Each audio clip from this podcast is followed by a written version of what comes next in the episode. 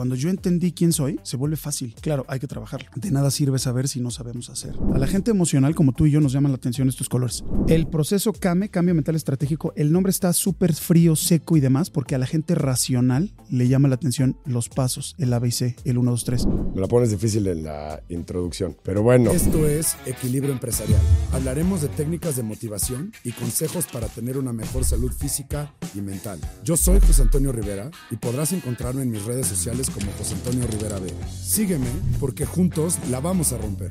Hola, buenos días, bienvenidos a Equilibrio Empresarial. Hoy tengo un invitado padrísimo, Cristian Marquina, se encuentra con nosotros. Eh, tiene un campo gigante y inmenso de conocimientos que, que expresar, pero lo voy a resumir que es un líder que se ha convertido con el paso del tiempo en business coach, que ha creado y patentado procesos de autoconocimiento, autoliderazgo, autocontrol y liderazgo para transmitirlo a, toda tu gente. Pero quiero empezar por lo primero, Cristian. Platícanos quién eres, brother, de, dónde vienes. Quiero hacer un, paréntesis antes, porque tuve la oportunidad de conocerte hace muchos años, muchos años. Pues no sé. Como 15 por ahí. Como 15 o posiblemente 20 nos cruzamos en el camino la primera vez y hoy veo aquí sentado otra persona totalmente distinta. Yo conocí un gordito de 150 kilos, muy animado, muy fumador, ¿sí? restaurantero, de dueño de bares, y hoy, después, convertido todo en un psicólogo, hablando de procesos de cambio, generando tus propias patentes, escribiendo libros, te están llamando gurú, de autoconocimiento, de autocontrol. Estás hablando de un tema que para mí es nuevo, que es autoliderazgo. ¿Qué onda, cabrón? ¿Qué pasó por tu vida? Platícanos a lujo de detalle quién eres. Pues primero quiero agradecerte, pero no en la formalidad de gracias por tu audiencia, sino de verdad quiero decir algo que él no estaba preparado para escuchar. Eh, somos conocidos de hace muchos años, amiguis en redes, y, es un tipo que para mí es un CEO de los que hoy se necesita tener, y no es cebollazo ni de felicidades, ni siquiera él sabía que iba a decir esto, pero quería decirlo al aire porque es un tipo que está en casa, que está con su mujer, que está siendo padre presente, que está viendo lo mejor que puede para su equipo de trabajo en su empresa, que está desarrollando esto para ayudar a la comunidad a tener mayor información. Te quiero felicitar aquí en Frente del Aire porque no, no hay muchos CEOs, directores, dueños de empresas con, con este nivel de integridad íntegro completamente como lo tienes tú. Entonces, muchas, muchas gracias a ti por. Y ahora sí, en el gracias por todo, por, todo tu auditorio. No, gracias, Cristian. Me acabas de aventar un super anuncio. Em, eh, y de verdad es algo que considero importante que, que, que, que todos trabajemos y vayamos a este, a este a este punto de entender con quién trabajamos y de tratar de ayudar no solo a la gente por cuánto me deja de recursos, sino por que esa persona sea su mejor versión, por estar presente para ellos. Y eso no, no todos no, lo me hacen. claro que es tu misión. Pero, ¿qué le pasó a mi amigo el gordito de 150 kilos, bro? ¿A dónde lo dejaste? Porque estabas en la ruta del vino de CCU. Sí. Y de repente, ¿qué, qué le pasó a esa persona? Mira, esa persona venía de, de, de cuestiones académicas paupérrimas, reprueba primero de secundaria, después sale de la universidad por reprobar nutrición y contabilidad, es algo muy chistoso porque 147 kilos y repruebas nutrición. Entonces me salgo a trabajar a los bares y restaurantes, estaba estudiando administración de hoteles y restaurantes, y entonces empiezo por un proceso de pasar por todos los puestos de un negocio de alimentos y bebidas. No quiere decir que todos los haya hecho bien, pero sí fui mesero garrotero de los baños, lavalosa, cochambre. Y hasta que me harté de ser empleado, dejó de gustarme y entonces yo no tenía la lana para abrir un negocio solo. Y entonces me uní con, con, personas que tú conoces, eh, que ya eran relaciones públicas en Puebla y tenían un restaurante y jalo a otras dos, tres personas que se dedicaban a los alimentos y bebidas. Eh, y entonces hago un pool de socios de 10 personas y nos fue increíble. Eh, y toda la lógica, no se necesita ser este, ni físico, éramos 10 personas 10 relaciones públicas en un bar a la edad necesaria para hacer relaciones públicas para un bar. Entonces, pues lo llenábamos, ¿no? Y eso me dio la oportunidad de ahorrar un poco para montar unos restaurantes. Tenía muy poco porcentaje en cada uno de, esos tres donde hablas de la ruta. Eh, y yo era director operativo. Muchos años de experiencia, pero académicamente un don nadie. No tenía ni, ni, ni carrera. Entonces, eh, quiero empezar a desarrollar una empresa de consultoría en el negocio de alimentos y bebidas, pero eras, ay, ¿quién soy? Eras el mucho tiempo trabajando, Cristian Marquina, pero no eras ni, ni el administrador, ni el contador, ni el operador, ni el chef. Y dije, necesito generar un poco de academia. Y entonces em, empiezo a investigar y tenía primos, que bueno, los sigo teniendo todavía, que me decían, es que tú puedes ser un buen coach. Y yo, ¿qué es eso? Claro, yo ya soy un entrenador de meseros. Y entonces me decían, no, no, no tiene nada que ver con eso. Y entonces empiezo a investigar y me topo con el, con el coaching, con el coaching ejecutivo, no directivo, el verdadero, ¿no? El motivador. Sí, sí, sí, Y entonces dije, quiero estudiar esto. Em, y entonces resulta que don Leonardo Ravier, el que es el dedo chiquito de Tim Galgo, el creador del coaching, em, con el juego interior del, del, tenis y el golf, em, lo empieza a entrenar y veo que es un argentino que vive en España y a dónde crees que viene a dar su certificación. A la misma universidad de la cual salí en segundo semestre. Yo estaba muerto del miedo, hermano. Porque tienes el bagaje, tienes el back de toda la vida has sido bien güey en la parte académica, reprobaste primero secundaria, te sacaron de la universidad, no vas a conseguir el certificado. Para no hacerte el cuento largo, resulta que eran tres módulos, yo me enamoro del proceso de ayudar. Realmente lo, quería, lo que yo quería era salvarme a mí, ayudarme a mí, pero no, yo con el coaching voy a hacer y con la empresa de consultoría en el negocio de los alimentos y bebidas voy a ayudar a todos los meseros a salir de sus dudas. Después fue eh, despertar de, ese sueño que ese sueño no se dio y después se darán otros más. Pero cuando empiezo a certificarme como coach, durante todo el proceso dije, no lo voy a conseguir. Y el último día me hablan y me dicen, tal día se entrega tu certificado. Toda la mente, pero de tu casa, de su casa, a, la UDLAP, era, no lo conseguiste, no lo vas a conseguir. Llego, me siento, orden alfabético. Y cruzan la M de Marquina y no me nombran. Dije, ahorita en Science. Cruzan la S de Science y tampoco. Dije, claro, no lo conseguiste. Y de repente Cristian Marquina pasa al estrado. Felicidades, eres el mexicano que más rápido se certificó por Business Coaching School. Ojo, no quiere decir que con mención honorífica, no. Simple y sencillamente lo lograste y has sido el más rápido en toda la historia. ¿Qué pasó? Y ahí la óptica se modificó y empiezo a trabajar con el autoconocimiento. Pero así es como empiezo, como la óptica vira de los alimentos y bebidas, de generar una empresa de consultoría, de llamarme un coach, de tener un nombramiento, y se empieza a dirigir al, al, tema del autoconocimiento. Así es como empiezo. Y que personalmente, ¿qué, qué, qué proceso pasaba? O sea, porque tú seguías con tus kilitos de más y seguías en, en, los restaurantes, seguías todavía en los bares mientras estabas en el coach. Yo quiero saber cómo empiezas a aterrizar un poquito con el proceso CAME, sin entrar todavía y decir lo, lo que es. Okay. Porque me lo platicabas hace, hace ratito. ¿no? Lo que busco es, es transmitir lo, lo que se siente cuando dices, es muy complicado decirle a la gente qué hacer cuando me veo en el espejo y no me siento ad hoc, ¿no? No me estoy escuchando a lo que, a lo que quiero decir. ¿Qué pasó contigo en ese aspecto? Claro, no era ni congruente ni coherente. Eh, yo toda la vida, desde los 13 años hasta los 30, tuve obesidad mórbida. Mórbida, estoy hablando de 150 kilos. A los 30 años, después de haber pasado por N cantidad de dietas, me opero. Me hacen la manga gástrica y bajo increíblemente y tengo un, propio gran periodo de llenar vacíos, ¿no? Desde los 13 hasta los 30. Entonces eh, me compraba la ropa, tiraba el dinero, había muchos vacíos que trabajar. Empiezo a desarrollar el coaching, me vuelvo un estratega mental en alto rendimiento, que es una persona que de forma ecléctica contiene todas las habilidades blandas, programación lingüística, coaching, andragogía y muchas más. Entonces, eh, con todo y la, la manga gástrica, yo vuelvo a subir. Entonces era un nivel de frustración, bro. Es muy común. Era horrible, porque entendí que la gordura estaba aquí. Claro. Y entonces visualiza ya no la obesidad mórbida, pero sí 115, 120 kilos por ahí, ya siendo estratega mental en alto rendimiento, ya dando entrenamientos para empresas, unificación de equipos, team building, team coaching, coaching de equipos y más. Entonces, recuerdo muy bien que eh, los mando a receso y me voy a esconder a fumar.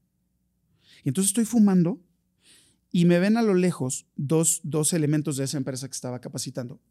Y, y, entonces es como, ¿puedo ir a fumar contigo? Y yo me emocioné y ellos también. Y les dije, sí, vengan.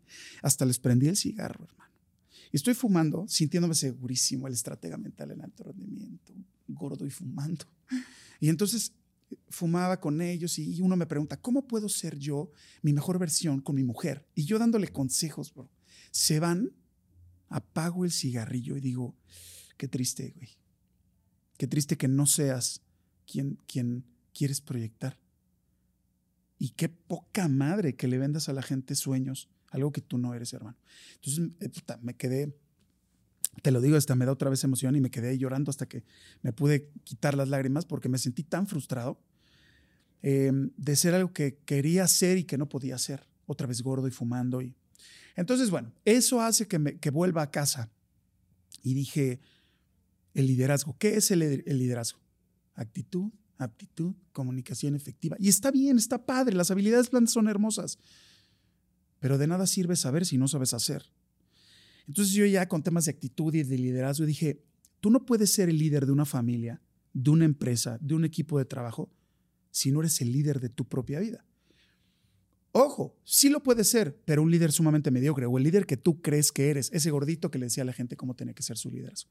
Y ahí empieza el camino del autoliderazgo. Ese fue el Cristian que venía de, de, la manga gástrica y que hay muchas personas que, oye, qué bien, ¿cuánto bajaste? No, lo hice con dieta y ejercicio. No, la vulnerabilidad es algo que yo entendí que es importante que se hable, porque entonces dejas de vender algo que no eres y empiezas a mostrarte tal cual eres. Y ahí es donde empieza el camino del autoliderazgo. Sí, la manga gástrica es el primer empujón. Pero de ahí en adelante eres tú. Tú solito contra tus emociones. Y lo dijiste cañón. O sea, son vacíos que, que llenas, ¿no? Y no solamente sale ahí, sale en las compras, salen en otro tipo de, de temas. A mí me decía este, cuando bajé, que ahorita estoy en un, en un rebote y así ha sido toda mi vida, ¿no? Que al, al, parecer voy a tener que leer tu libro ya en isofacto, ¿no? y este, y, y, es, una, es una guerra de emociones bárbara, ¿no? Y eso es lo que, eso es lo que quería, lo que quería escuchar. Realmente no estás vendiendo espejos. Yo creo que parte es también decir, fake it until you make it, ¿no? Uh -huh. O sea, créetelo porque tienes todo el conocimiento y tarde o temprano lo vas a hacer. Y lo hiciste, cabrón. Entonces, muchísimas felicidades. Muchas, muchas gracias. Oye, Cristian, y vamos a entrar ahora sí a, a, tu materia porque está increíble, ¿no? Miles de cosas que no conozco y así me gusta llegar a las entrevistas porque cuando vienes, ¿no? Y platicas con un ignorante en la materia, pues sale la forma más natural y sale realmente la duda que tendría alguien en la audiencia. Digo, esa ha sido mi forma, ¿no? Porque aparte de este podcast, ha sido mi proceso de conocer. Digo, sí lo hago para compartir, pero que no se equivoquen. O sea, el cambio es mío y lo estoy haciendo para aprender yo. Ahora lo estoy documentando y lo estoy publicitando. Órale, para que los demás me acompañen quien quiera. Entonces, en este caso, pues ahora sí que me vas a dar una sesión gratis de tu teoría. Y quiero que me expliques ¿Qué es EMAR, la estrategia mental en alto rendimiento? Eh, cuando viene el, coaching, el coaching ético, es un coaching donde, donde formalmente eh, lo que haces es expander la conciencia del coachee, de la persona a la cual estás impartiendo el proceso, para que de su conciencia pueda optar por decisiones que lo hagan salir de un problema en su vida personal y profesional. De hecho, el, término se dirigió así, coaching ejecutivo, porque se empezó a venir coaching de matrimonios igualitarios, coaching para poner uñas, coaching, etcétera, etcétera. Entonces empezó a, a diversificar. Y del otro lado tenemos la programación neurolingüística, que la programación neurolingüística es el estudio y el entendimiento de cómo ingresa la información en nosotros, auditivo, visual, kinestésica, y luego cómo la insertamos en la gente. Y luego ya ves coaching con PNL. No, eso es antiético, por favor. Entonces, eh, Jorge Morales Martínez, el creador de los estrategas mentales en alto rendimiento, mi mentor y mi amigo, eh, un día dijo, no, es que yo no puedo ser, que, que él es un trainer de programación lingüística y está certificado como coach, crea una nueva corriente llamada estratega mental en alto rendimiento. que lo que hace es entender que la programación lingüística es poderosísima y que el coaching es increíblemente poderoso, pero que se tiene que manejar de forma cuidada de forma ética. Entonces, lo que hace es crear como una canasta de herramientas donde se acerca con la persona, el CEO, el emprendedor, el empresario, la señora de casa, los que venden seguros, quien sea, y observa su canasta de herramientas para saber qué herramienta puede utilizar para mejorar la toma de decisiones de esa persona. Entonces, me encanta la ética y me encanta lo que eh, es que a mí, a mí siempre trataba de engañar. No, yo soy un gordito súper feliz. No, yo no fumo tanto. No, no estoy, no estoy gordo, estoy fuertecito. Entonces, claro, mis voces internas me decían, este no eres, este no eres. Entonces, cuando me siento con Jorge y me platica que es ser una estratega mental, mi instinto me dice, esto necesitas, bro. Entonces empiezo por un camino a certificarme con Leonardo Ravier, Pepe del Río, Osvaldo Toscano, coaches reconocidos a nivel internacional. Eh, con Jorge Morales en la programación lingüística, con Omar Fuentes en cambios conversacionales, que es una herramienta alterna de la programación lingüística para no entrar en materia profunda y hablar o, contar mucha teoría, y con la andragogía, que la andragogía es la forma con la cual los seres humanos adultos aprenden. Entonces, claro, cuando entonces puedes expandir la conciencia del coachee, cuando puedes ayudarle a que tome mejores decisiones con la programación lingüística, cuando lo ayudas a comunicarse de mejor manera con los cambios conversacionales y cuando le enseñas su forma de aprendizaje con la andragogía, creas a seres humanos con habilidades blandas mucho mejor desarrolladas. Me encantó. Y, entonces empecé a certificarme en ¿Qué uno. es una habilidad blanda? Las soft skills, que se hablan mucho de las soft skills, es todo el conocimiento tácito. El conocimiento técnico es el conocimiento que viene de fuera hacia adentro. Y el tácito es el conocimiento que viene de dentro hacia afuera actitud, aptitudes, comunicación efectiva, liderazgo, coaching, todo lo que desarrolla nuestro mejor, em, eh, nuestro, de la forma en la cual nos exponemos ante la gente en nuestro desarrollo conductual, todo eso son las habilidades blandas. Entonces, eh, así es como me vuelvo un estratega mental en alto rendimiento. Y de ahí me vuelvo, eh, todos los temperamentos, nuestra parte instintiva, traen un pecadito. El mío es la gula. Antes lo quería todo en cigarros y en comida y ahora quiero todas las certificaciones y todas las herramientas que pueda. Entonces empecé a adoptar y a adaptar en mí las herramientas aprendidas. Y así es como me vuelvo una estratega mental en alto rendimiento. Órale, qué padre. ¿Y qué es la, filosofía de la comunidad Equilibran? Que también te, he escuchado eh, hablar al respecto. Un día platicando con mi mujer, mi hermosa domadora, que amo y adoro. Este, ella estaba cocinando, ella estaba sarteneando y, en tu casa, su casa, eh, que les causa mucha gracia, esto lo van a ver en muchas personas en Latinoamérica, les causa mucha gracia eso de tu casa, mi casa, saludos a toda la gente que nos va a ver en República Dominicana, Chile y demás. Entonces, ella estaba sarteneando. Y estaba del otro lado de la isla donde está la estufa y entonces le paso un vaso con una bebida y cuando se lo paso ella está sarteneando pierde el equilibrio, se, se desbalancea. Y yo, todo bien. Y me dice, sí, es que estaba parada así, que justamente es el logotipo con el que salgo en mis conferencias, el Equilibrain. Entonces estoy platicando y me empieza a entrar un modo Dalai Lama, hermano, empiezo a filosofar aquí y le digo, claro, es que yo quiero crear una filosofía y una comunidad que donde yo me pare, yo pueda impregnar, como Peter Pan impregna de siempre alegría y siempre niño, como Walt Disney siempre impregna de sueños. Yo quería impregnar una comunidad y una filosofía de equilibrio, porque todos nacemos del equilibrio, de dos elementos, papá y mamá. Y todos llegamos equilibrados, ¿no? Pero desde que llegas del nacimiento de estas dos personas y llegas con dos piernas, desde que llegas a este mundo te empiezan a desequilibrar. Tú te vas a llamar Toño y vas a estudiar en tal escuela y te vas a apellidar de tal manera y vas a hacer esto hasta que tú con base en prueba y error empiezas a tomar tus propias decisiones. Sí, claro. Pero todos buscamos el equilibrio porque todos tenemos habilidades y debilidades. Todos somos buenos para algo y tenemos áreas de oportunidad.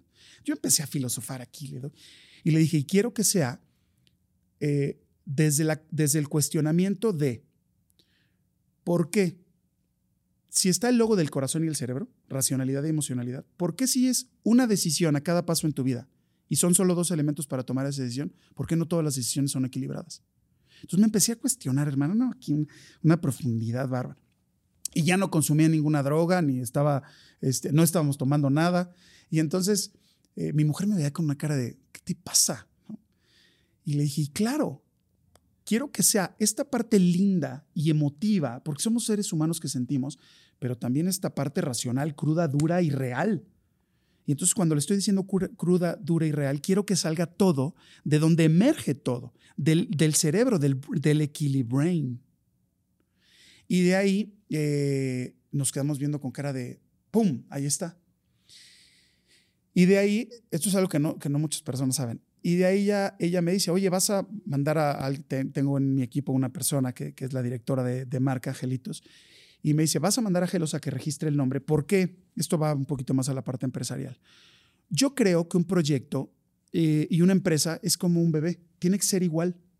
Al bebé vas y lo registras, le das de comer lo mejor que puedes, lo educas lo mejor que puedes. Creo que el proyecto, para que tu hijo sea un hombre de bien, tienes que darle todo lo anterior. Entonces creo que tu proyecto tiene que ser igual. Tienes que cuidarlo, protegerlo, registrarlo, amarlo, eh, defenderlo, y entonces todos mis proyectos están registrados ante el INPI. Y me dice, ¿lo vas a registrar? Y yo, ¿cómo crees, mi amor? En México, por lo menos, ¿cuántos logotipos del cerebro y el corazón están juntos? Yo tengo un tatuaje aquí que es mitad cerebro, mitad corazón. ¿Cuántos logotipos hemos visto? ¿Cómo crees? Alguien ya tuvo que registrar el nombre de equilibrio, equilibrain y el cerebro y el corazón. Y mi mujer me dijo, tú me dices que nunca suponga. Y yo, hija de tú. Toda la razón y es, una marca registrada. No lo hice para andar demandando a la gente, o baja tu logotipo. No, no lo hice para eso. Es por tu proyecto. Sí, sí. Y entonces dije, claro, habemos muchos Cristian Carlos, pero soy el único, ¿no? Entonces, por eso es que el, nombre de Equilibrate tiene tanto peso y por eso el nombre eh, eh, es, está en cada uno de los momentos, días. Yo trato de ser equilibrado en mi vida personal, profesional, social, familiar y de pareja. No siempre lo logro pero ahí está, la filosofía de es lo que siempre me lleva a cabo. Y por eso vemos en la tele, en la tele y en, redes sociales que siempre salgo haciendo así. De ahí viene el Equilibrain. Sí. Oye, y antes de pasar al, siguiente punto, fíjate que he tenido la oportunidad de tener tres coach en diferentes etapas de mi vida. La primera fue llegando a, a Harvard. Eh, también esto nunca lo he platicado, güey solamente lo sabe mi esposa. Pero un día me manda mi papá un correo y me dice, existe la posibilidad que te metas a un, un, programa ejecutivo que es un MBA, ¿no? Y mitad y mitad me lo mandó una tía que no la conozco físicamente. Me meto, me inscribo para hacerte el cuento corto. Metí, escaneé todos los papeles de la UDLA, ya sabes, el, este, la maestría que tuve en, la Universidad de las Américas, con transcript, con calificaciones, y en eso me llega una carta a los dos días, fuiste aceptado, yo no me la podía creer. Nacía mi hijo en nueve meses, literal, nos acabamos de enterar, y ese era el tiempo que duraba, o sea, todo se acomodaba perfecto, acepto, mando el pago, todo el tema, y el día que me voy yendo, yo estaba en una boda y me tenía que ir, era octubre, fíjate, casualmente hace un año. Y me dice este, mi esposa, pues ya te tienes que ir porque tu vuelo sale ahorita, ¿no? Y me voy a subir al coche y me pongo a temblar, cabrón. Y dije, ¿qué carajos hice, güey? O sea, no voy a poder, igual que tú, ¿no? O sea, una cosa es haber pasado la UDLA y ahora, ¿qué voy a hacer, cabrón? O sea, no tengo la capacidad, tengo rato sin estudiar, no manches, que me pongo a llorar, güey. Total, mi esposa me abraza y me dice, güey, te he visto así dos veces, la vas a romper. Llego a Estados Unidos. ¿Así dos veces cómo? ¿Cuál, ¿Cuál fue la otra vez? Híjole, yo creo que en la tesis, ¿no? O antes de reuniones muy complicadas, que, que sientes que el mundo se te viene encima, cabrón. Perdón, pero hay que aprovechar, ¿no? Ya que nos está contando. Y, y, total, cuando llego a, a Estados Unidos, la gente piensa que la Universidad de Harvard es un ente frío y cero emocional, ¿no? Y es todo lo contrario, cabrón. Son las personas más humanas que he conocido en la vida. Impresionante. Y se me queda viendo Stan Shaw, que es el, el dean de los programas ejecutivos de la Escuela de Medicina, que es donde, donde yo lo hice, porque se llama Global Health Leaders Program, este, este programa increíble, de 66 personas alrededor del mundo. Luego lo platicaré. Pero este, me dice, oye, ¿qué onda contigo? Te noto raro. Digo, sí, vengo nervioso, estrés. Me dijo, no, güey, ya estás aquí. Si ya pasaste el filtro, bienvenido a Harvard, güey. Ya, ya pasaste. Lo único que tienes que hacer es venir, cabrón. Venir y disfrutarlo y compartir tus experiencias porque tus profesores más importantes son los alumnos. Y me dice y me da el teléfono de un coach. Entonces fue mi primer coach. Me dijo, eso sí, ponte las pilas porque entre la chamba y esto se te va a complicar la vida. Entonces tuve, tuve ese coach muy bueno, psicólogo de Harvard, donde yo todo lo tuve por Zoom, y se metió en organizar mi día, en programar, en hacer, en coordinarme. Y perfecto. Luego, a la mitad del proceso, me deja de ver, ya no me alcanzaba para seguirlo pagando, y me voy con otro en la Ciudad de México, que divino, extraordinario, tiene buenos cursos, no es de los que vende humo, es totalmente ejecutivo. Este, ya paso con él y pasó. Y luego entro con Soraya Kutbika, que Soraya le escucho en un podcast de los rockstars del dinero, que ahorita ya se llama totalmente diferente, de Javier Morodo. Y llego con ella, igualito a ti, lo primero que me dice es, quiero saber cómo estás personalmente. Me hace estudios de personalidad, me hace temas de autoconocimiento y me empieza a hacer un scan, cabrón, ¿no? Muy padre. Y yo veo eso que tienes eh, en común de estas grandes coaches, porque Soraya es de las mejores que, tenemos en el país. Y veo algo todavía un poquito más avanzado, que es que tú tienes un énfasis en el autoliderazgo, cabrón. Y esto me llama mucho la atención y te quiero preguntar por qué, pero te doy primero mi percepción. Cuando tú eres director general, cabrón, y tienes que coordinar 300, 400 personas o 5, es el mismo problema. ¿eh? Lo más importante es que ese ataque de pánico que yo tuve antes de subirme al coche, de, entrar a la universidad, no tengas enfrente de tu gente, cabrón. Y que no se den cuenta, ¿no? Y tienes que generar un autocontrol y automental que no significa tapar eso, significa desaparecerlos, cabrón. Ahora, ¿cómo llegas tú a darte cuenta que es la pieza más importante para un líder? ¿Y cómo lo fomentas? ¿Y cómo lo analizas? gracias, gracias por, primero por compartir, ¿no? Porque aparte te abres a, eh, si tu mujer, ojo, eh, me faltaba algo porque me, adentré a su historia y me lo imaginaba ahí, eh, aparte traías en la mente el tema del bebé. O sea, no solo era, era la tensión y si no lo logro, y entonces si mi mujer y cómo voy a estar con ella y al 100 y quiero estar lo mejor que pueda, etcétera. O sea, todavía es, es un peso muy fuerte y más para nosotros que tenemos una carga emocional importante. Entonces, muchas gracias por compartir. Ok, eh, cuando con base en, esto que, yo traía, el, 85-90% de los que nos dedicamos a la consultoría, al coaching, la psiquiatría, la psicología, venimos de, una ruptura. No todos, por supuesto. Yo conozco grandes, grandes colegas y ponentes que, que ellos tuvieron una vida diferente. Eh, y te agradezco mucho el, que me, el que me pongas al lado de estas, de estas personas que, valoras eh, como profesionales. Gracias. Cuando, estoy en este camino de, de, encontrarme, porque no es lo mismo cuando entra la información, no es lo mismo adoptar información que adaptar información. Cuando tú recibes mucha información, digamos que lo voy a decir más sencillito, cuando te cae el 20 de lo que estás viviendo, lo que estás aprendiendo, em, empiezo a darme cuenta que, que morfológicamente hablando, ya traemos una serie de reacciones. O sea, nuestro físico va de la mano con una forma de reaccionar ante lo que nos sucede. Pongo un ejemplo en la vida animal. Un cocodrilo vive, actúa, caza, se reproduce y muere, todo de la mano de su estructura. Porque, ¿cómo ataca? Pues va escondido, ¿no? Nada más se le ve la naricita y los ojitos. Y, y cómo presa, ¿no? Cómo toma a su presa con lo que tiene cómo deshace a la presa, porque ni modo que coma con cubiertos o que te abrace.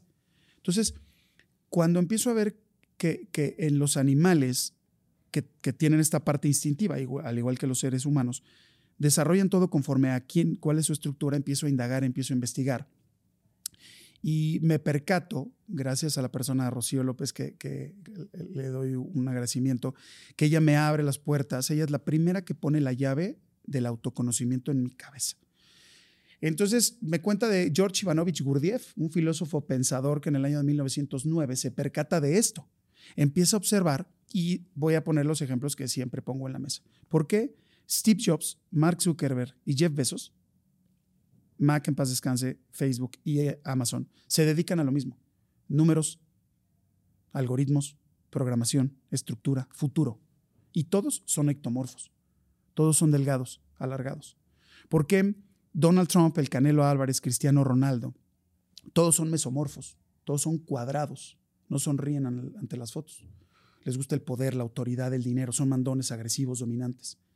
¿Por qué eh, Jack Black, eh, Santa Claus, Cristian Marquina, Toño, todos somos endomorfos, todos somos redondos y tenemos esta facilidad de conectar emocionalmente con la gente. Ya traemos algo llamado temperamento. Y existen siete temperamentos diferentes. Y entonces empiezo a investigar, a investigar con, con Rocío y no sé qué, y luego conozco la teoría del eneagrama, de las personalidades. Que Rodney Cooling y Oscar Ichazo en los años 50 se topan y empiezan a platicar, oye, no, es que este brother de Gurdjieff no está tan actualizado. Ya la gente no se comporta tan instintivamente hablando. Eso es lo que se da cuenta Gurdjieff, del temperamento, del instinto. Pasan muchos años y llega Gurdjieff y llega este Rodney y Oscar Echazo, boliviano e inglés. No me preguntes dónde diantres se vieron, un boliviano y un inglés, pero se conocieron. Y después llega, digamos, eh, una persona llamada Claudio Naranjo, en paz descanse también, que en el año sesenta y tantos, setentas por ahí, empieza a armar la teoría del enneagrama, de las nueve personalidades. Y luego llega, muchos años después, un, un, gordito restaurantero que se vuelve un estratega mental en alto rendimiento. Y yo me doy cuenta que están puenteando la información. Que el temperamento, el, lo voy a decir un poquito eh, más teórico. El temperamento es la dimensión somática de la personalidad, dictaminada por la complexión fisiológica del cuerpo. Y es tu forma característica e innata de reaccionar ante el ambiente. ¿Ok? Y ya sé que lo expliqué un poquito, pero también para que se vea la, parte técnica. Y la personalidad unifica los dos rasgos anteriores. ¿Cuáles son los dos si nada más hablé de temperamento? La personalidad es la parte racional del ser humano. Es ya tu forma en, en comportarte hoy en día, en lo que nos conviene, en lo que me conviene mostrarle a la gente. Entonces, cuando yo veo a Gurdjieff y a Naranjo, dije, están puenteando algo, que es la infancia, donde se desarrolla el carácter. Y el carácter es nuestra forma habitual y reaccionar ante los demás. Entonces, el temperamento es nuestra forma de reaccionar y actuar ante el ambiente, el carácter es reaccionar y actuar ante los demás y la personalidad es lo que te lleva a comportarte de mejor manera de la mano de los otros dos. Entonces, cuando yo empiezo a entender esto, eh, por eso el proceso está eh, protegido ante el indautor. Es un proceso que yo creo. Yo no creo lo de los temperamentos, yo no creo las personalidades, pero yo codifico y decodifico lo que sucede en la infancia. Entonces me doy cuenta que tú eres eh, la mezcla biológica y genética de tus padres y abuelos, etcétera, pero la mezcla de la educación de tus padres y abuelos. Y lo que hago es generar una plataforma. Me siento con unos ingenieros, con Alejandro Salazar Roco, que él me ayuda a, este sueño. Y le decía, tú no puedes cuantificar las emociones. Yo no tengo miedo en un 94.5% o estoy alegre en un 32.5%, pero las reacciones de lo que te sucede en el día a día sí las puedes cuantificar. Entonces creo una plataforma eh, hablo con este ingeniero amigo mío, eh, voy ante el indautor, voy ante el INPI, entonces protejo el, proceso. Entonces, eh, ¿por qué es tan fácil para mí hoy en día y para cientos de personas que han vivido la experiencia de la metodología identificar quién eres tan solo de verte? Porque entonces, si veo tu morfología, yo ya sé cuál es tu temperamento. No puedo identificar tu carácter, y la personalidad la puedes identificar, pero con, temas más de actitud, comportamientos, pero el temperamento puedes identificarlo tan solo de ver a alguien. Entonces, imagínate, para que he entrenado a psicólogos, psiquiatras, yo acabo de graduarme como psicólogo, entonces imagínate que tú puedes identificar una parte de lo que le duele a tu paciente desde que se está sentando. Tengo un gran psicólogo amigo mío, tremendo conferencista en, Costa Rica que se llama Gerardo García, que es una locura como psicólogo. Y él me decía, Mae, porque se dicen es que, claro, yo desde, desde que la persona se está sentando, yo ya sé que soy más emocional, más motriz, más racional y empiezo a decodificar. ¿Qué te pasó en la... a ver, ¿quiénes son tus papás? ¿Cómo te fue en la infancia? Y empiezas a decodificar ahora lo que pasa en la infancia.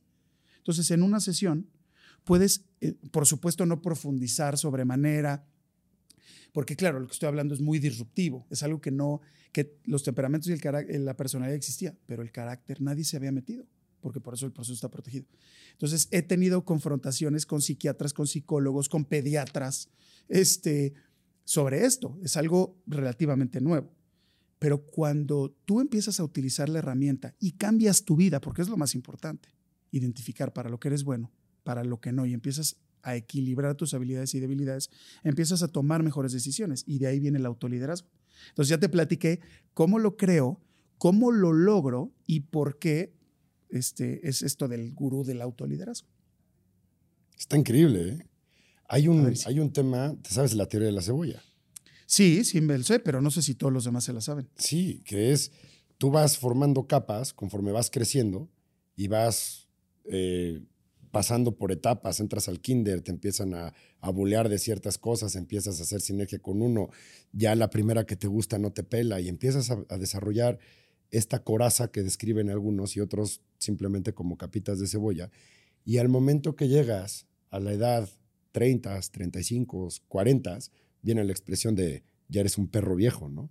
No, ya tienes 58 capas de cebollas y generaste una imagen que es totalmente tu carácter, tu personalidad transmutada, pero tú sigues siendo una parte esencial del corazón de la cebolla. Entonces, para tú poder descubrirte y ser una mejor persona y ser un líder emocionalmente consciente, pues tienes que empezar a quitar todas estas capas. Y digo, y simplemente para vivir en paz, eh, güey. Sí. O sea, llegar a la persona que eres y recuperarla y decir, ¿sabes qué? Yo no quiero ser la persona que inventé, el personaje este, Toñito Rivera que, que ven, ¿no? Que la gente me ve de fuera y dice, güey, eres un mamón antipático, ¿no? Y ya te conocí y eres a toda madre. ¿Sí me explicó? Entonces, este perfil que tú manejas, pues lo tienes que desmoronar. Y todos los libros de autocontrol y todos los libros de autoconocimiento hablan de regresar a ser la persona que tu esencia es, ¿no? Fíjate que Y, y es algo así. eh, es exactamente algo así. Dentro de la metodología utilizo la analogía de una rocaleta. Para la gente que nos está viendo fuera de México, la rocaleta es una paleta que tiene diferentes capas. Cuando tú conoces a una persona y es la primera vez que lo ves, lo que ves es una envoltura, un tipo de peinado, un tipo de zapato, un tipo de pantalón. Claro. Cuando empiezas a consumir a esa persona, cuando empiezas a conocer a esa persona, abres la envoltura, empiezas a ver qué hay dentro. Con la paleta es lo mismo, abres la envoltura. La primer capa, esta rocaleta tiene una capa de chamoy, de chilito. Esta es la personalidad. Es lo que todo mundo queremos mostrar. Yo hasta de lado me pongo para que no se me note la papada. Este, son como las redes sociales. Yo nunca he hecho un live cuando me estoy agarrando el chongo con mi domador así de diles, diles cómo te pones, a ver qué-". No, redes sociales te muestras exitoso, guapo, delgado. Y esa es la primera capa. Cuando tú empiezas a conocer más a la persona, cruzas esa capa y viene la capa de la vulnerabilidad. Cuando ya me empiezo a abrir más emocionalmente contigo, te cuento mis cosas. ¿Qué pasa en la paleta? Viene la capa de mora azul, la tierna, la dulce, la que ya no te pica tanto y te empieza a gustar y ya sientes más tranquilidad y suavidad. En una persona pasa lo mismo con tu mujer. Cuando saliste con ella, la puerta, la rosa, ella te iba midiendo, tú también, come con la boca abierta, no, le deja propina al mesero, ¿no? Y es como, ¿cómo estás? ¿Qué tal? Y luego empiezas a, no, es que mi papá y mi mamá, y esa es la segunda capa. Cuando sigues consumiendo la paleta, llegas al chiclocentro. El chiclocentro es el chicle que en ese momento está duro, la goma de mascar. La goma de mascar es tu esencia. Porque si la goma de mascar no fuera dura, con el palito, el calor con el palito perforaría el chicle. Entonces ya no sería una paleta, ya sería un dulce, una golosina. Entonces, esta es la, la gran esencia que tenemos. El chiclocentro llamado temperamento es nuestra parte más instintiva, donde mostramos lo mejor o lo peorcito que tenemos. ¿Por qué? A quien más confianza le tenemos es a quien peor le hablamos. A nuestros hijos, a nuestros padres, a nuestra pareja. ¿Por qué? ¿Por qué no llegas y le hablas al cajero del Oxxo? Porque es a quien más confianza le tienes. ¿Y a quién más confianza le tienes? A quien le has mostrado tu mayor vulnerabilidad. Entonces, el ciclocentro es tu parte instintiva, tu esencia, lo que va a marcar realmente tu vida. La primera eh, este, capa de esa cebolla. Y luego vas formando las siguientes. En la infancia formas el carácter. Y luego en la juventud hasta la madurez formas la personalidad. Esta etapa de chamoy y chilito. Y entonces yo utilizo la teoría de la roca. Está muy buena. ¿eh? Oye, y platícame, ¿cuál es el objetivo principal del proceso CAME? Cuando yo me paro hoy en día a dar una conferencia, tú lees un currículum de un psicólogo, speaker TED, conferencista internacional, escritor, eso, eso te vende. Te imaginas un señor de 60 años y luego llega este güey, ¿no? Entonces, eh, eso me ha ayudado a traspasar, a llegar a España, a Panamá, a Perú, a Colombia. El libro fue premiado. Em, he tenido la oportunidad de salvar de la mano del proceso a cuatro personas con intentos de suicidio. O sea, eso es una locura lo que te estoy diciendo. ¿Te acuerdas hace rato que te decía que muchos de, estas personas que nos dedicamos hoy a ayudar, a salvar, es porque venimos rotos. Este libro está hecho, esta metodología está hecho para que cualquier ser humano desde los 16 años pueda vivirla. Mi sueño no es la charla TED. Mi sueño no es el libro. Mi sueño es que todo ser humano desde los 16 años pueda leer este libro. Por eso he trabajado el, proceso y la metodología. Hoy en día está avalado por la Secretaría del Trabajo y Previsión Social y Dios mediante en unos cuatro meses por la Secretaría de Educación Pública, convirtiéndose como el único proceso de liderazgo en Latinoamérica avalado por una comunidad de 450 personas, que hoy somos, y por docentes federales. Entonces, ¿qué quiero con esto? Engrosarlo tanto para que la educación sepa que tenemos que impartir esto en los jóvenes. Porque entonces, si yo hubiera tenido este libro en mis manos, no me hubiera tratado de suicidar dos veces no hubiera consumido una cajetilladera de cigarros, no hubiera probado nueve drogas, no hubiera tenido una obesidad mórbida. Ese es mi sueño. A eso voy a alcanzar. Me ha costado mucho. ¿Sabes cuántas veces me han dicho vende humos? ¿Sabes cuántas veces ¿Cómo, güey? Si tú eres el restaurante, ahora resulta que eres todo. Me ha costado mucho trabajo, pero ese es mi sueño. Y para eso está esto. para que esté a la altura y a la mano de cualquier persona. Esos güeyes valen madre, son los que deberían de estar escuchando el podcast, la neta. Oye, y como siempre, ¿eh? así de repente me escribe y luego me, me platican gente en el restaurante de, güey, ¿ahora qué pendejada estás haciendo? Le contesto lo mismo. Bueno, haz de cuenta que mi podcast es una carta de amor para una persona que piensa como tú, porque yo estuve ahí, cabrón. ¿No? Entonces, Grande. ábrela, ábrela y escúchela. Y ha habido dos o tres que me escriben, ¿no? y que me dice, oye, intégrame en este de WhatsApp que tengo para que me llegue tu, podcast cada semana, ¿no? En, la lista de difusión le, llaman. Pero ese es tu objetivo con el proceso CAME. Pero ¿cuál es el objetivo principal del proceso? ¿Qué busca el proceso CAME? El objetivo son si me lo puedes decir en un, en un enunciado. Claro, conócete, reconócete y crece. Cuando tú te conoces, sabes quién eres. Cuando te reconoces, aceptas tus debilidades y, habilidades y trabajas para mejorarlas. Y eso te lleva al crecimiento. A conócete, reconócete y crece. Ahora, indaga un poquito más. ¿Qué significa conócete, reconócete y crece? Cuando tú te conoces, yo toda la vida traté de ser como mi hermano. Tengo un hermano más grande, fornido, modelo, mención honorífica, abogado. Este, entonces mi mamá me decía, es que tú tienes que ser igual que tu hermano, porque mi hermano era muy fuerte física y emocionalmente. Hoy sigue siendo físicamente muy fuerte. Em, y entonces yo era emocionalmente muy débil y luego gordito hermano. Entonces yo quería ser como mi hermano, aunque yo decía, no, no quiero ser. Y durante muchos años, yo creo que entre el año cero y el año por ahí el año 5 quería ser como él, después lo odié toda la vida hasta el año 18, luego lo empecé a entender y fue una persona que ha, generado una fuerza muy importante en mi vida, por supuesto, no solo en la parte carnal, sino en la parte de, de ejemplo.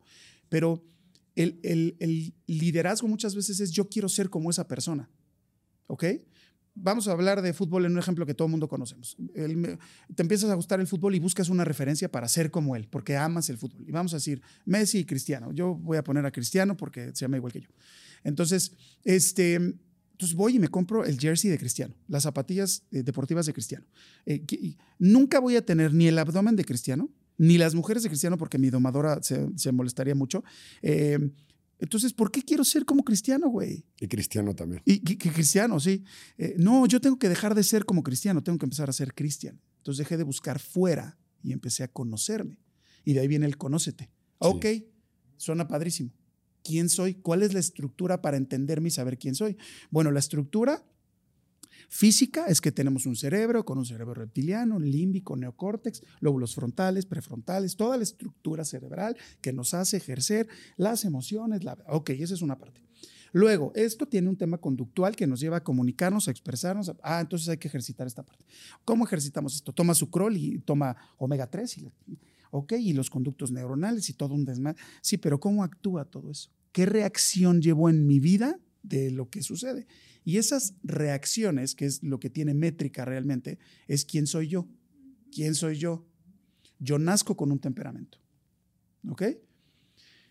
Todos los temperamentos tienen formas de reaccionar y entonces cuando entiendes cuál es tu temperamento, identificas tu forma de ser de, manera instintiva. Después se forma el carácter en la, infancia y entonces tiene que ver con lo que te toca vivir. En, mi caso, un proceso natural es papá, mamá, eh, amor, eh, etcétera. Bueno, en mi caso fue papá, mamá, engaño, se fue por cigarros, mi mamá se vuelve a casar con un padrastro golpeador, entonces forma un carácter que ese carácter se forma sobre mi temperamento.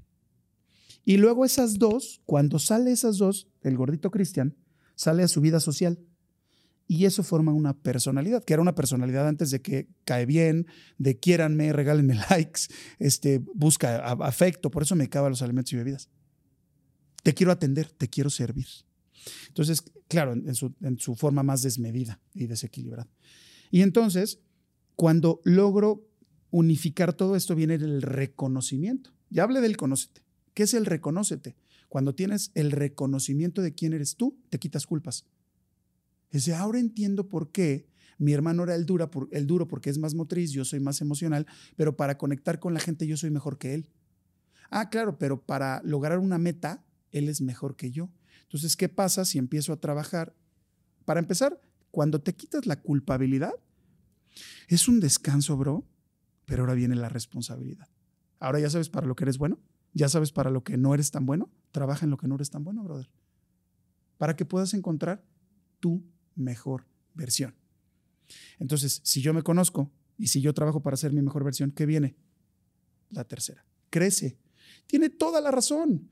Si yo tomo mejores decisiones, me alejo de personas que no me benefician. Y no, no significa, me voy a llevar ahora con pura gente de dinero, me voy a llevar ahora con pura gente Illuminati, me voy a, no, es que me beneficia a mí, yo, yo con qué compagino y empiezas a desechar familia, amigos y empiezas a tomar mejores decisiones y empiezas a saber decir que no.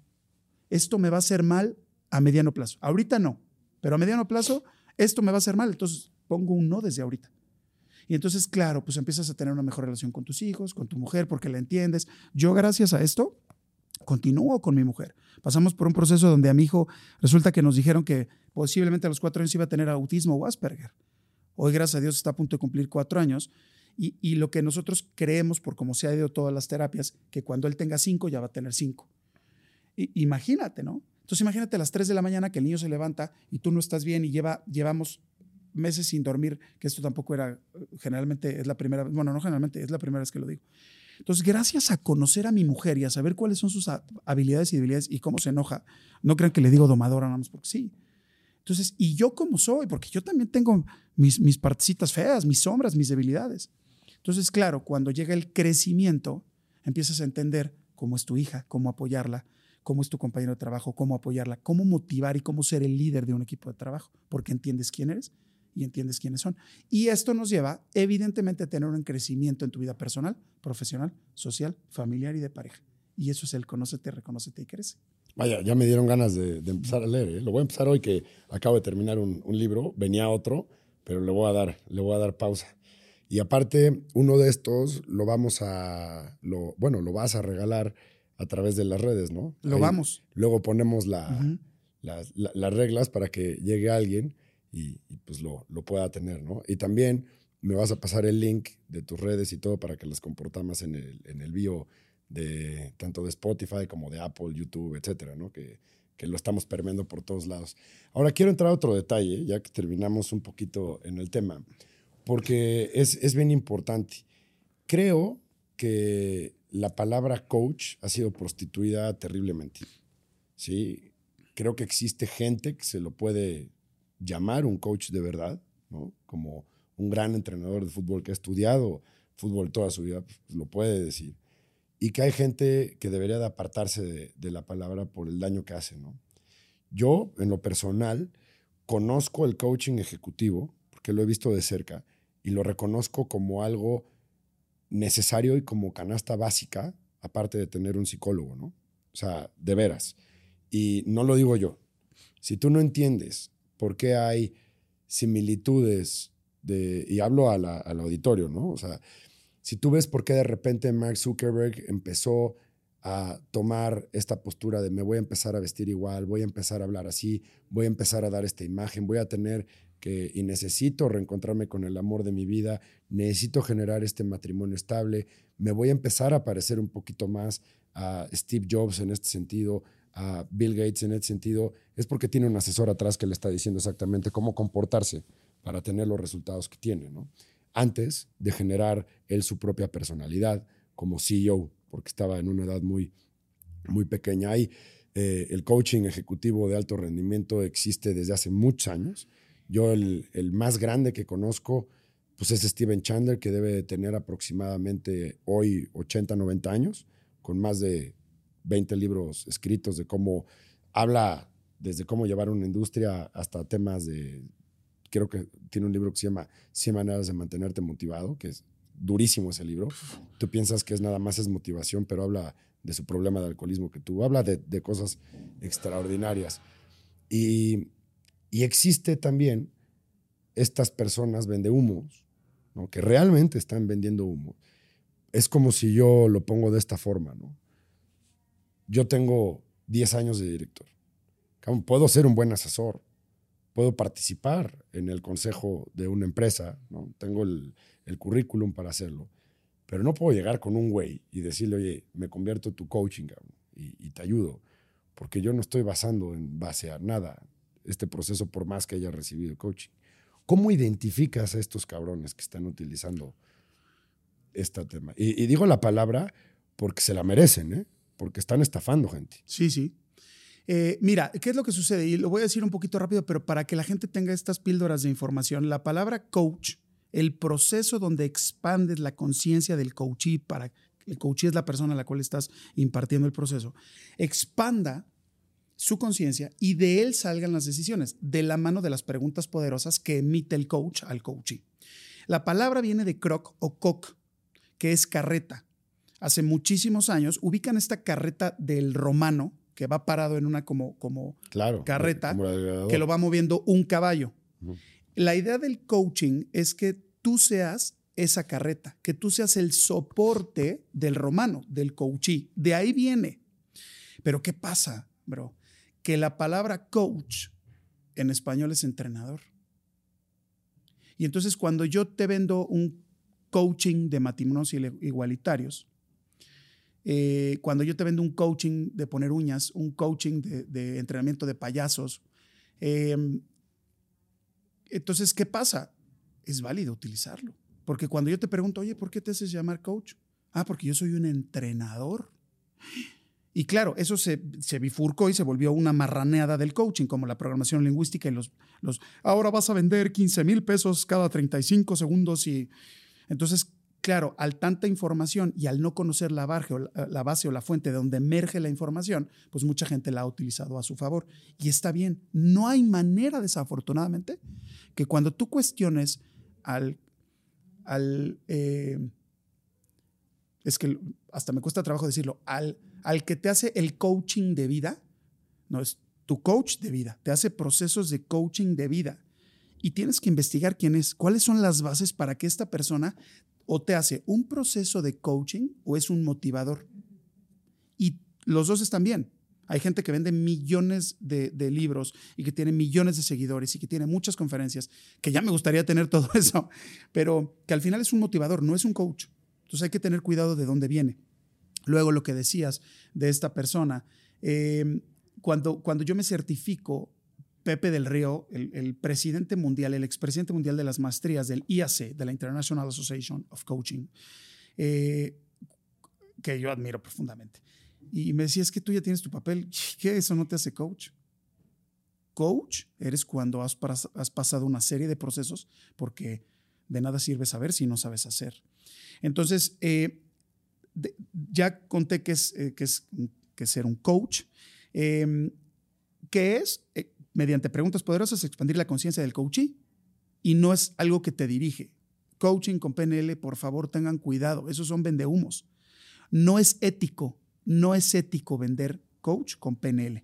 Puedes venderlo por separado. ¿Cuál es el PNL? La programación lingüística eh, es, es, una corriente de hace muchos años que crea John Grinder y Richard Bandler, dos personas increíbles que ni siquiera psicólogos eran.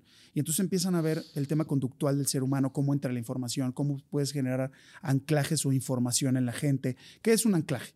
Tú hueles la loción de tu abuelito y de repente la oliste varias veces y entonces vuelves a olerla y entonces te, recuerda a ese momento donde tu abuelito, ok.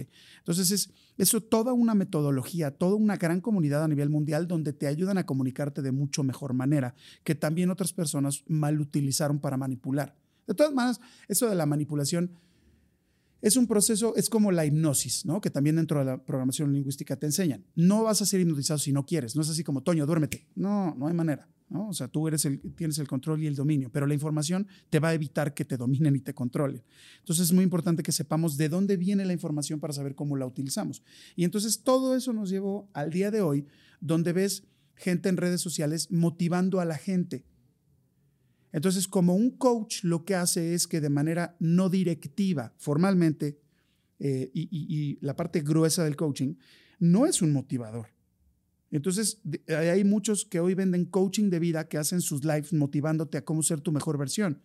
Y está bien, pero no te llames coach. O si te vas a llamar coach, explícale a la gente qué le vas a vender, de qué le vas a hablar, para qué le va a servir esta herramienta. Porque durante muchos años yo era el gordito motivador.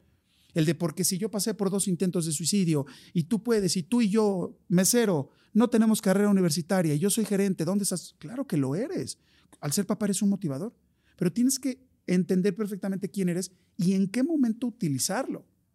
No es lo mismo hacer terapia que terapia breve donde es un, proceso mucho más rápido y donde haces coaching. Tienes que saber y decirle a la persona qué estás haciendo pero hay mucha gente que solo consume en redes. A mí también un día me escribieron, vende humos, yo estaba hablando de la plenitud y la plenitud es estar feliz, estar tranquilo.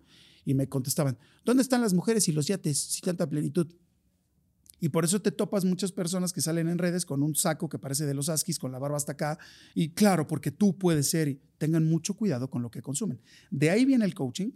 Estas son las herramientas que te llevan eh, de la mano del coaching y esos son los vendehumos. Yo te voy a decir cómo se reconoce así, rapidísimo. ¿Cómo conoces una persona que, vende humos? Es porque te quieren transmitir la motivación a la de fuerza. ¿Sí? Y el coach de verdad sabe que la motivación está en el autoconocimiento. Porque la motivación viene de adentro. O sea, ¿quieres vivir motivado? Güey, empieza tu día a las 6 de la mañana tomando las decisiones correctas. Así de fácil despiértate, medita, haz ejercicio, haz estiraciones, lleva tu journaling, llega al trabajo, ten tu hora solito tratando de sacar lo mejor de tu cabeza en la primera tarea más difícil. No pierdas tiempo, cabrón, hasta las 2 de la tarde, güey.